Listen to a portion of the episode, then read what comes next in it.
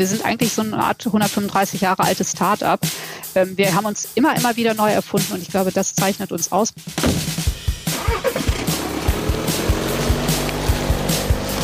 Die Paletten müssen vom Hof. Der Podcast an der Schnittstelle zwischen Marketing und Vertrieb.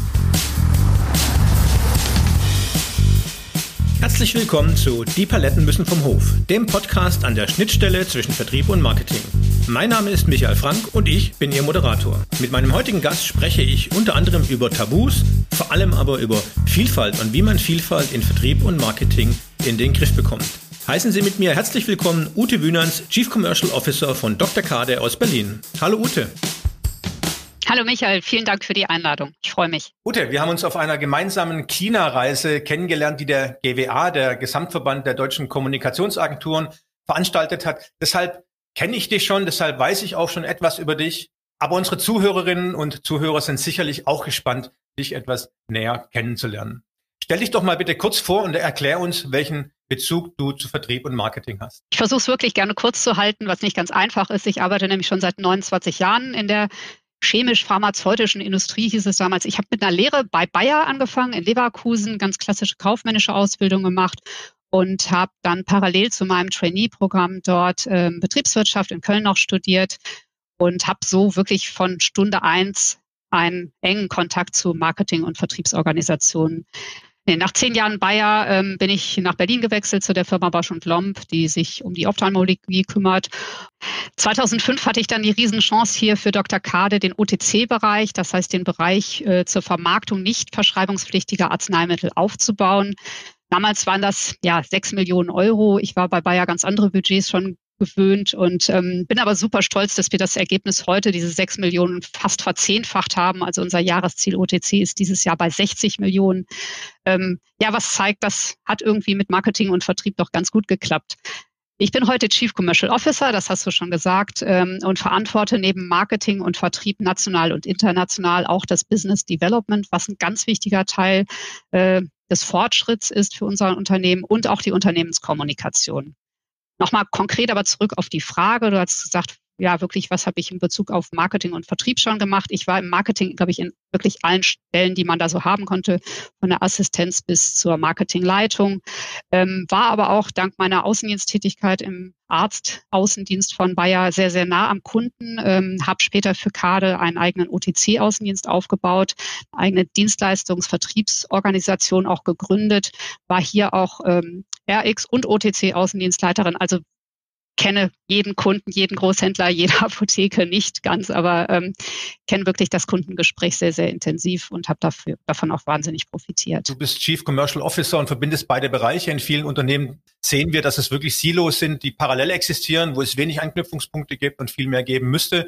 Insofern ist es ganz besonders interessant von dir heute zu erfahren, wie ihr damit umgeht, weil ihr das ja schon äh, in einem Zusammenspiel seht ich störe mich immer so ein bisschen an diesem Thema Marketing und Vertrieb. So, ist das ein Duo? Ist das eins? Ich bin da tatsächlich immer noch auch dank Lehrbuch bei Kotler und denke, das ist, äh, der Vertrieb ist ein Teil des Marketings und ich glaube auch nur dieses Gemeinsame kann uns halt weiterbringen. Ich freue mich da jetzt noch ein bisschen intensiver vielleicht drüber zu sprechen. Das Lehrbuch ist ja da sehr eindeutig äh, die Realität oft anders? Ich, ich glaube, es ist einfach untrennbar. Also wir wir gehen da draußen mit Kunden um oder wir machen diesen Job, um, um einen Kundennutzen zu erfüllen. Und ich glaube, wenn Marketing und Vertrieb dann zwei Silos sind, kann das gar nicht funktionieren. Also deswegen finde ich das immer ganz irritierend ähm, und glaube auch wirklich, dass diese, diese existierenden Organisationsstrukturen bald total überholt sein werden. Wir werden nicht mehr im Marketing oder im Vertrieb arbeiten. Wir werden Kundengruppen haben und von Kundensicht her Produkte auch entwickeln müssen, selbst im Pharma. Ich weiß, dass das jetzt ein bisschen gewagt klingt, aber wenn wir das nicht verstehen, dann, also diese, diese Angebotspolitik ist wirklich überholt.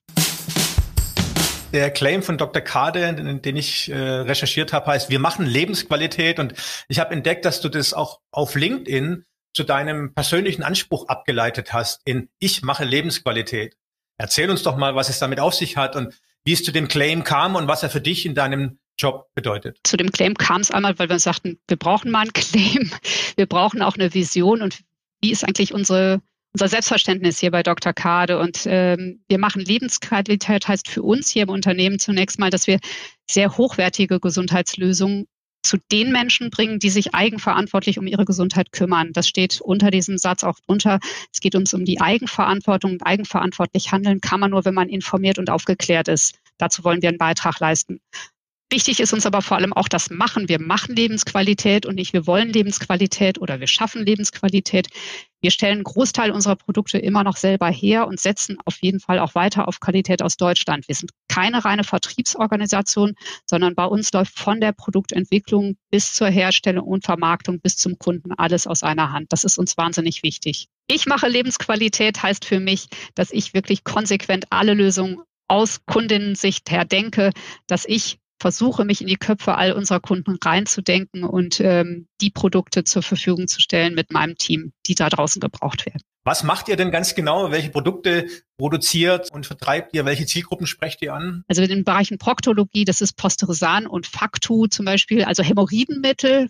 Inzwischen kann ich das sehr leicht aussprechen, fiel mir nicht immer so, so leicht und ging mir gut über die Lippen. Kennen aber viele, jeder zweite ist betroffen. Ab 35 Jahre, muss man auch mal dazu sagen. Ähm, Wichtiger anderer Bereich ist die Gynäkologie. Viele Frauen kennen Cardofungin, ist ein Mittel gegen Scheidenpilz, aber da haben wir inzwischen eine sehr große Palette auch aufgebaut. Dann haben wir die Magen-Darm-Gesundheit mit Riopan gegen Sodbrennen, aber auch ein Detox-Präparat mit Panaceo und Kindervitamine. Ich glaube, wenn ich das den Markennamen nenne, hat jeder gleich den Jingle schon im Kopf. Sanostol ist von uns. Seit letztem Jahr haben wir ein Unternehmen dazu gekauft im Bereich Dermokosmetik.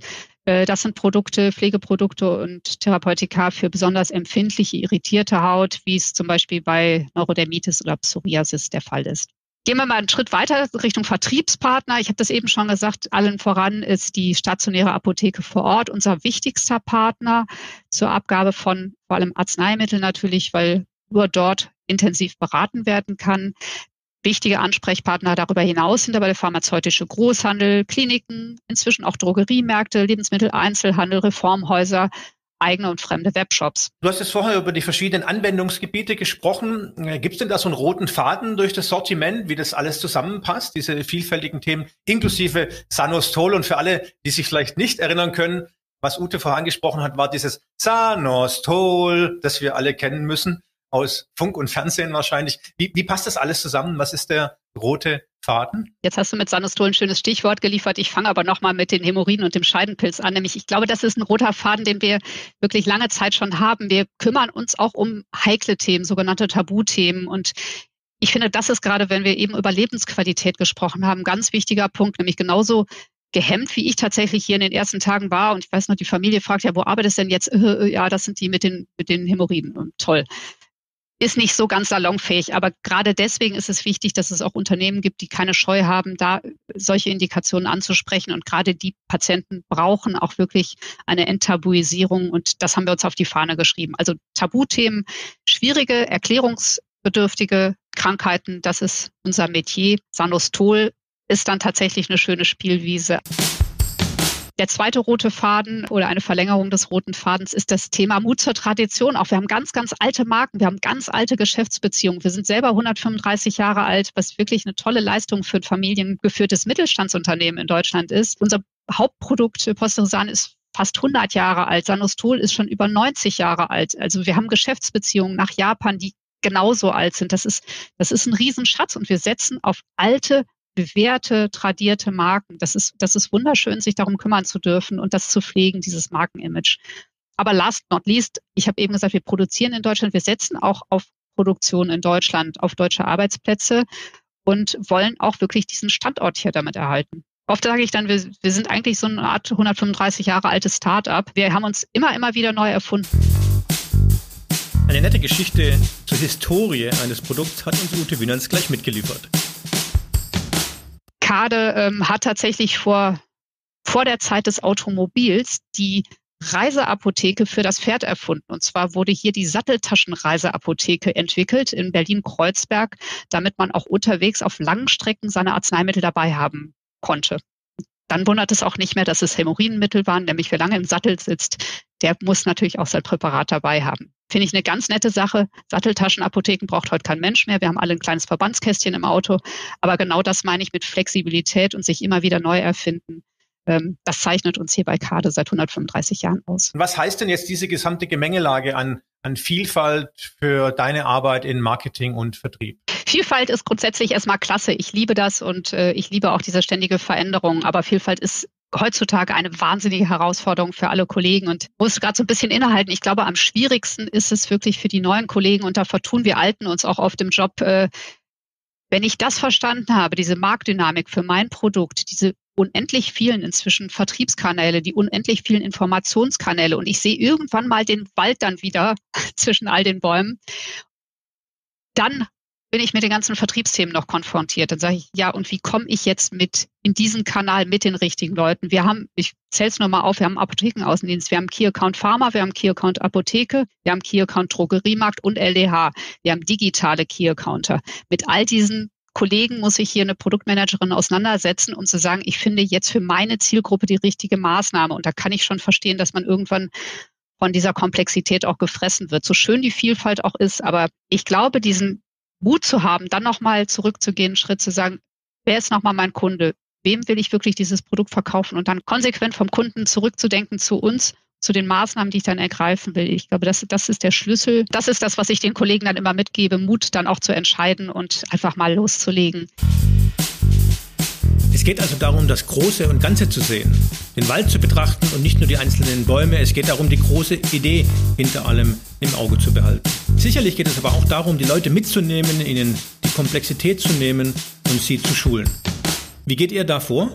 Ja, zum einen sind die wirklich von der Produktidee in der Konzeptentwicklung mit dabei, weil wir gesagt haben, wir können nicht mehr ein reines Marketingkonzept entwickeln, ohne frühzeitig den Vertrieb einzubinden.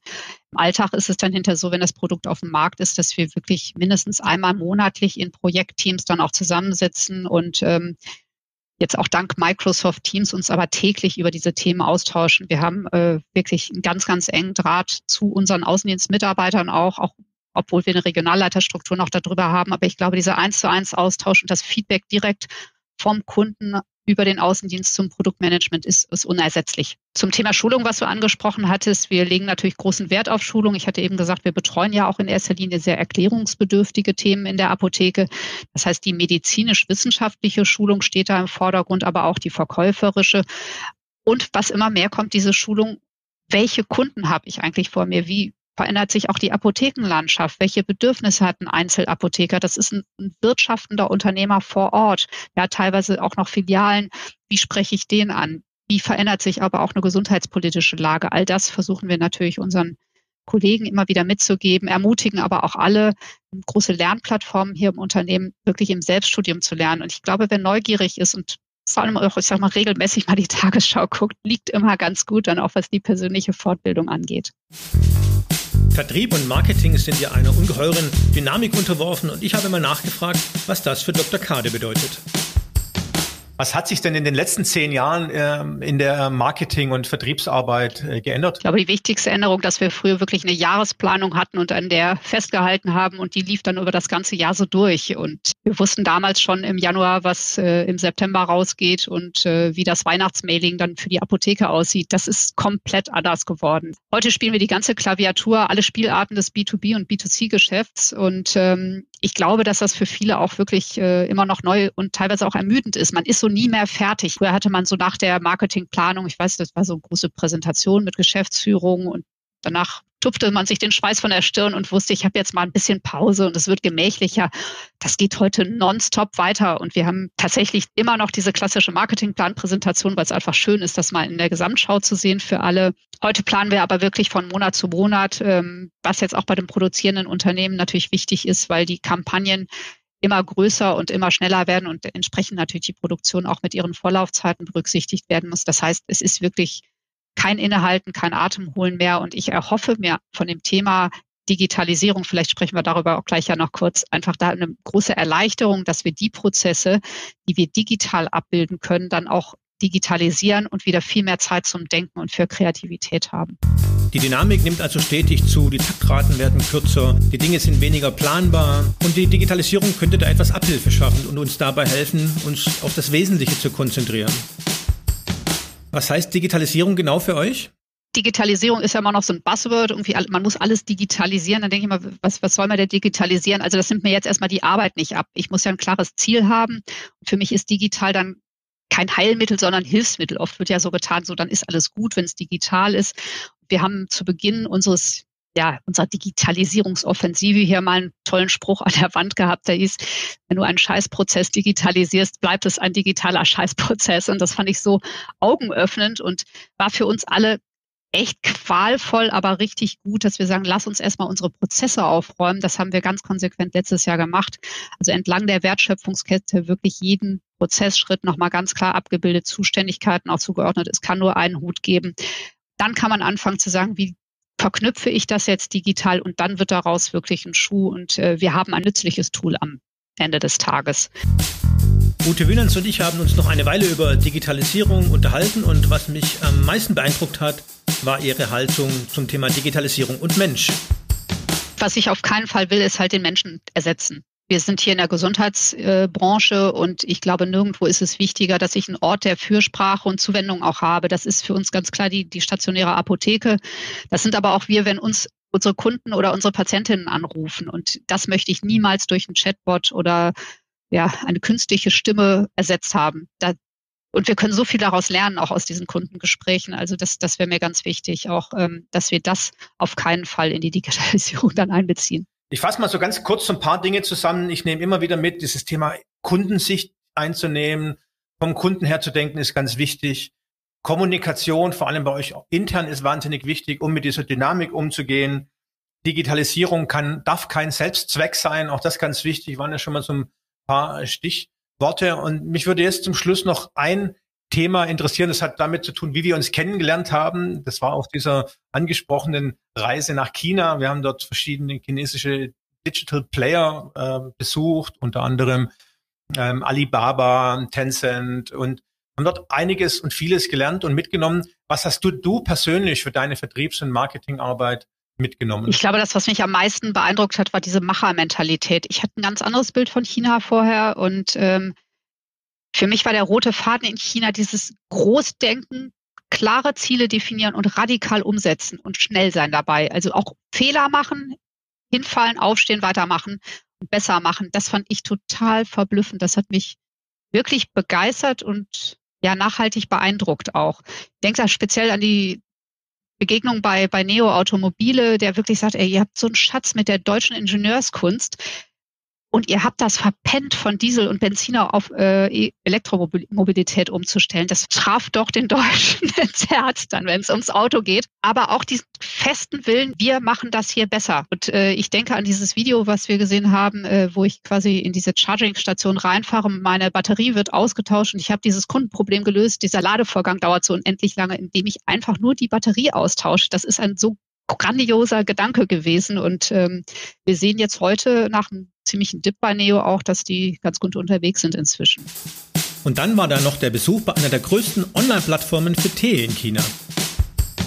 Kleinigkeit, die ich mitgenommen habe, war tatsächlich von, äh, vielleicht erinnerst du dich, Ifuton Tea Company, die eine süße kleine Videokabine hatten. Die haben wir inzwischen bei Kade auch. Wir können unsere eigenen kleinen Spots drehen. Wir können hier Deboxing machen. Wir können unsere Produkte demonstrieren. Oft haben wir Fragen, das ist ja auch so ein Kundenfeedback. Ja, wir wissen nicht genau, wie man den Applikator aufschraubt oder reinigt oder ähm, zeigt uns doch mal, wie viel Sanostol in so einen Löffel muss. Das machen wir jetzt alles hier selber. Dafür gibt es eine kleine Profikabine mit verschiedenen Hintergründen. Das ist eine Spielerei, wo ich dachte, ey, das, ist, das macht so Spaß, auch so kleine, kleine Dinge dann selber umzusetzen. Das ist tatsächlich eins der Bilder, das für, für mich am präsentesten ist von der China-Reise es muss nicht immer perfekt sein. Wir können einen kleinen Clip machen, der nutzt dem Kunden genauso. Die, die Dame muss nicht perfekt geschminkt sein, das muss nicht ein super Manuskript sein, was dem zugrunde liegt, sondern mach das einfach mal. Ute, das ist extrem spannend, all das von dir zu erfahren, denn du bist ein tolles Beispiel dafür, dass Vertrieb und Marketing vielleicht zwei Worte, aber nicht zwei Dinge sind. Das macht doch Spaß. Nach 29 Jahren immer noch. Und es zeigt dir vor allem eins, du hast vorher eingangs die Zahlen genannt, es ist ja vor allem auch erfolgreich. Genau. Es muss so erfolgreich sein. Es kann nicht anders gehen. So, ich glaube auch, eigentlich steht nichts anderes in den Büchern, die wir mal alle gelesen haben. Das heißt also, wenn man sich ans Lehrbuch hält, geht alles gut. nicht ganz. ja. Ja, aber oft, es, es steht oft mehr Gutes drin, als man damals, glaube ich, gedacht hat. Damit kommen wir auch schon zum letzten Teil unseres Podcasts, Ute, nämlich die drei Fragen. Drei Fragen, die wir jedem Gast stellen und ich bin gespannt, wie deine Antworten lauten. Die erste Frage, was war die knackigste Sales- und Marketingaufgabe, die du zu meistern hattest und was war daran so herausfordernd? Das ist tatsächlich eine Geschichte, die ich allen erzähle, was meine schönste Zeit hier im Job war bei Dr. Kade. Und zwar war das, äh, ich kam aus äh, meiner zweiten Elternzeit äh, zurück, war ein halbes Jahr raus gewesen und äh, an meinem zweiten Arbeitstag tatsächlich ähm, wurden zahlreiche unserer Wettbewerber verboten und mussten vom Markt verschwinden. Wir wussten, es gibt drei andere und uns, die sich diesen Markt jetzt schnappen können. Und wir wussten leider aber auch, dass wir das Produkt, mit dem wir das machen können, einem halben Jahr selber verlieren. Das heißt, die Herausforderung war einmal möglichst schnell Marktanteil zu gewinnen. Heißt Produktion hochfahren, heißt sich mit dem kompletten Medical Team zusammensetzen. Wie können wir das verargumentieren? Und auf der anderen Seite in einer Rekordzeit Alternativen für hoffentlich dann unseren Marktführer zu finden. Das war ein Wahnsinns, eine Wahnsinnschance und ein unglaublich hohes Risiko natürlich, weil wir ähm, natürlich auch mit hohem finanziellen Aufwand dann in diesen Markt eingestiegen sind und haben aber fest daran geglaubt, dass wir das schaffen. Frage Nummer zwei, wie erfolgreich war die Aktion? Das war richtig erfolgreich. Wir waren nicht nur davon überzeugt, sondern wir haben es auch wirklich geschafft. Wir haben den Umsatz von 3,5 auf 15 Millionen dann gesteigert. Noch eine reine Interessensfrage. Warum wird da ein Produkt verboten oder warum hättet ihr das auch verloren? Was steckt da dahinter? Es ist im Arzneimittelbereich, äh, gab es, das ist ein bisschen länger her, ähm, immer noch sogenannte Nachzulassungsverfahren. Das heißt, äh, Arzneimittel Arzneimittel, die sehr lange auf dem Markt schon waren und ähm, keine klinischen Studien aber gemacht hatte. Das wurde ja die Gesetzgebung immer wieder geändert.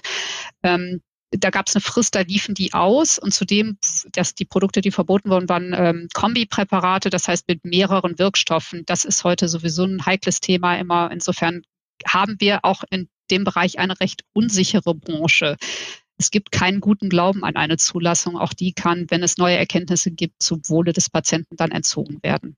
Damit kommen wir auch schon zur dritten Frage. Was, Ute, glaubst du denn ist die größte Herausforderung für Marketing und Sales in den nächsten Jahren? Das Wichtigste für Marketing und Vertrieb ist, dass wir neugierig bleiben, dass wir Trends frühzeitig erkennen und gemeinsam an Strategien arbeiten, wie wir diese nutzen können, dass wir Chancen wirklich realisieren im Markt und dass wir uns ja nicht als Duo sehen, sondern als Einheit, um im Sinne dann unserer Kunden auch Konzepte voranzubringen. Ute Wünerns hat mir kurz vor Abschluss unseres Gesprächs noch eine tolle Anekdote zum Thema Chancen erzählt. Auch die will ich Ihnen natürlich nicht vorenthalten. Ich hatte mal tatsächlich einen Chef, äh, der irgendwann zu mir sagte, was das Thema Risiko anging, Frau Wienerns, wenn das schief geht, dann stehen Sie aber ganz allein im kalten Wind. Und äh, ich weiß noch, dass ich damals entgegnet habe, wenn ich das nicht mache, dann stehen wir bald alle im kalten Wind. Ich glaube, das ist das, was ich auch gerne den jungen Kollegen nochmal mitgebe. Lieber was machen und mal auf die Nase fallen, als dass wir wirklich abwarten, bis es jemand anders macht. Ute, vielen, vielen, vielen Dank. Ich glaube, das war ein gutes Schlusswort. Damit sind wir auch schon am Ende unseres Podcasts. Vielen Dank, dass du da warst. Es war extrem lehrreich und hat richtig Spaß gemacht. Ich wünsche dir weiterhin viel Erfolg bei und mit Dr. Kade und da wir an einem Freitag aufzeichnen, vor allem auch natürlich ein schönes Wochenende. Ja, ganz herzlichen Dank, das wünsche ich dir auch. Liebe Zuhörerinnen und Zuhörer, ich hoffe, es geht Ihnen wie mir und Sie gehen auch aus dieser Episode schlauer raus, als Sie reingegangen sind. In diesem Sinne herzlichen Dank fürs Zuhören, tschüss und bis zum nächsten Mal, wenn es wieder heißt, die Paletten müssen vom Hof. Die Paletten müssen vom Hof ist eine Podcast-Produktion der